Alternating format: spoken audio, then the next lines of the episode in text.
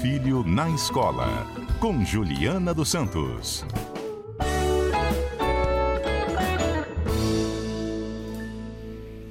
Juliana dos Santos é pedagoga, professora e nesse quadro aqui, às terças-feiras, tem um propósito de melhorar nossa relação pais-escolas, pais-professores, professores-escola, professores-alunos, pais-alunos, enfim. Oi, professora Juliana, tudo bem? Oi, Mário, tudo bom? Tô te ouvindo bem, baixinho. Melhorou? Vai melhorar. Ainda não melhorou, não. Mas vamos em frente. Mas a senhora consegue me ouvir? Agora tá bom. Agora Aí. melhorou. Professora Juliana, é... primeiro, se a senhora quiser prestar uma homenagem a uma mulher que marcou a sua vida, ou a sua cidade, ou o seu país, enfim, uma mulher que a senhora acha que seja digna de receber uma homenagem aqui agora, pode citar e dizer por quê. Olha, existem algumas mulheres que marcaram a minha vida, mas eu vou falar na- na- no campo profissional. né? Eu atuei numa, numa escola durante nove anos e lá tinha uma, uma orientadora educacional que atendia alunos e atendia gente. Parece que ela fazia leitura dos professores, dos coordenadores, dos alunos. E ela me ajudou muito, muito, muito profissionalmente, para me fazer crescer, amadurecer, ter mais malícia profissional. Então, fica uma homenagem a essa orientadora que eu tive lá na escola. Perfeito. Por que, que a senhora está preocupada com a mochila das crianças? Que a senhora falou, gente, vamos falar sobre mochila de mim. Por quê, professor? O que, que tem na mochila? Só tem livro, lápis e borracha, essas coisas. Quem dera, Mário. As Ah, não? crianças nos, sur- nos surpreendem demais, essas crianças.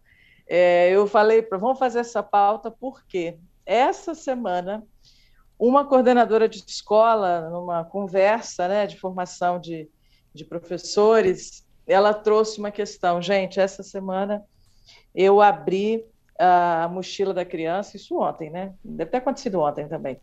Abri a mochila da criança porque houve um miadinho e tinha um pet, um Não filhote acredito. um filhote de gatinho dentro da mochila. E a gente foi conversar sobre isso, né? Porque é o filhote do gato, é, são os brinquedos fora de hora. As crianças, a gente já viu isso várias vezes, elas levarem arminhas brancas, né? Um canivete, uma faquinha. Elas levam isso, às vezes, em contextos de violência que, que estão sofrendo na escola. É, e outras tantas coisas, né? Dinheiro que elas pegam dos pais, o cofrinho, é, muitas coisas que elas levam que a gente precisa monitorar isso em casa também. Olha, essa eu não sabia. E essa criança tinha quantos anos que levou um gatinho para a escola? Seis anos. Seis anos. Seis anos. Ela queria mostrar para os amigos, né? Então, ela levou dentro da mochila achando que não ia acontecer nada, que ninguém ia ver e que o gatinho ia ser descoberto só na hora do recreio. Mas não, estava lá o gatinho. Agora, adolescente, se você for mexer, pode dar um certo probleminha, não pode? Invasão de privacidade. Respeite a minha autonomia. Ele vai falar É, com o pai dele. Eles, eles geralmente vão falar isso sim, mas é uma, é sempre aposto numa construção.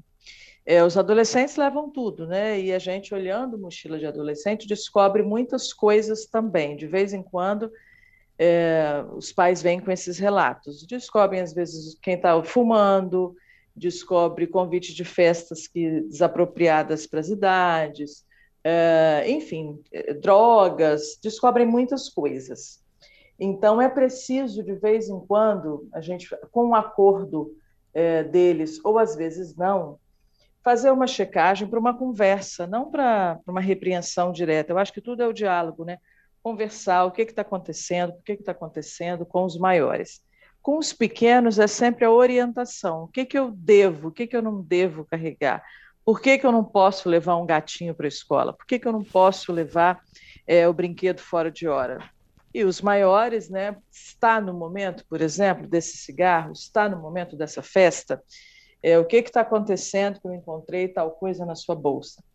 É, elas revelam é, formas de diálogo, né? a necessidade de diálogo, necessidade de uma construção social e familiar ali do momento que elas estão vivendo. Perfeito.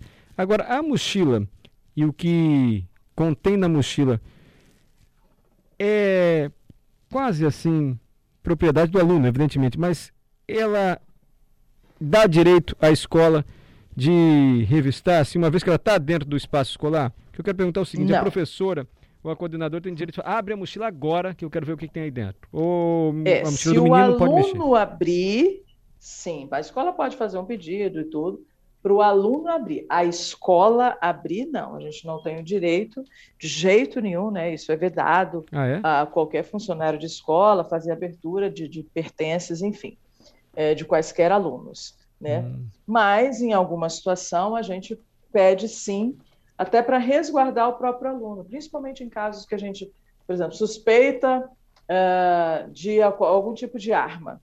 Né? Então, a gente leva numa outra sala, Vamos abrir essa mochila, vamos ver, tudo, tudo com muita calma, muito respeito, muito cuidado e tato, né? Porque às vezes o jeito que você fala, você traz o menino para uma situação ainda contrária àquela que você quer, que é uma orientação. Orientação, acolhimento, enxergar o que está acontecendo ali. Então, traz momentos de revolta, enfim. Mas com tato, com jeito, a gente consegue chegar a esses alunos, consegue chegar ao que está ali dentro e o que pode ser, às vezes, agressivo para o coletivo inteiro né? mas que principalmente é essa atenção que a gente tem que ter. Os pais e todo o corpo docente e a equipe técnica pedagógica da escola. O que que isso quer dizer? Né? O que que levar essa arma quer dizer? O que que levar tantas coisas ali dentro dizem sobre esse indivíduo? Professor, o celular não está só na mochila, imagino que está também na sala de aula hoje, até como ferramenta pedagógica. Ou estou errado? Sim.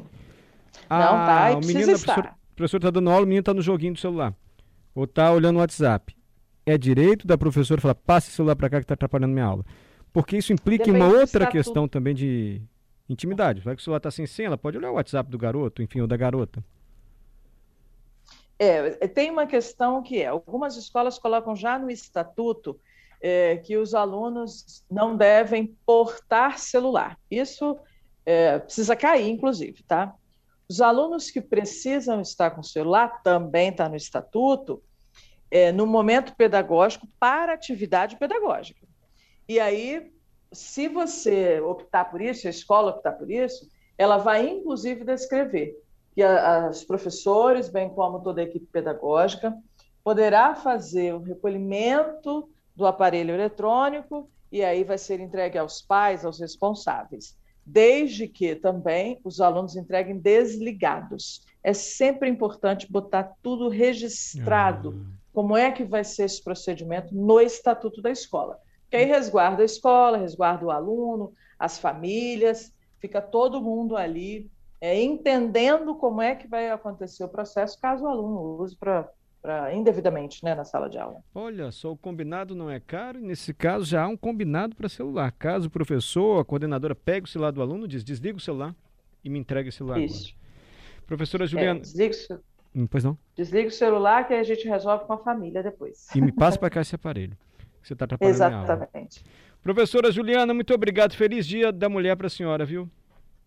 Obrigada, obrigada a todos vocês, aos nossos ouvintes, né, pelas nossas conquistas.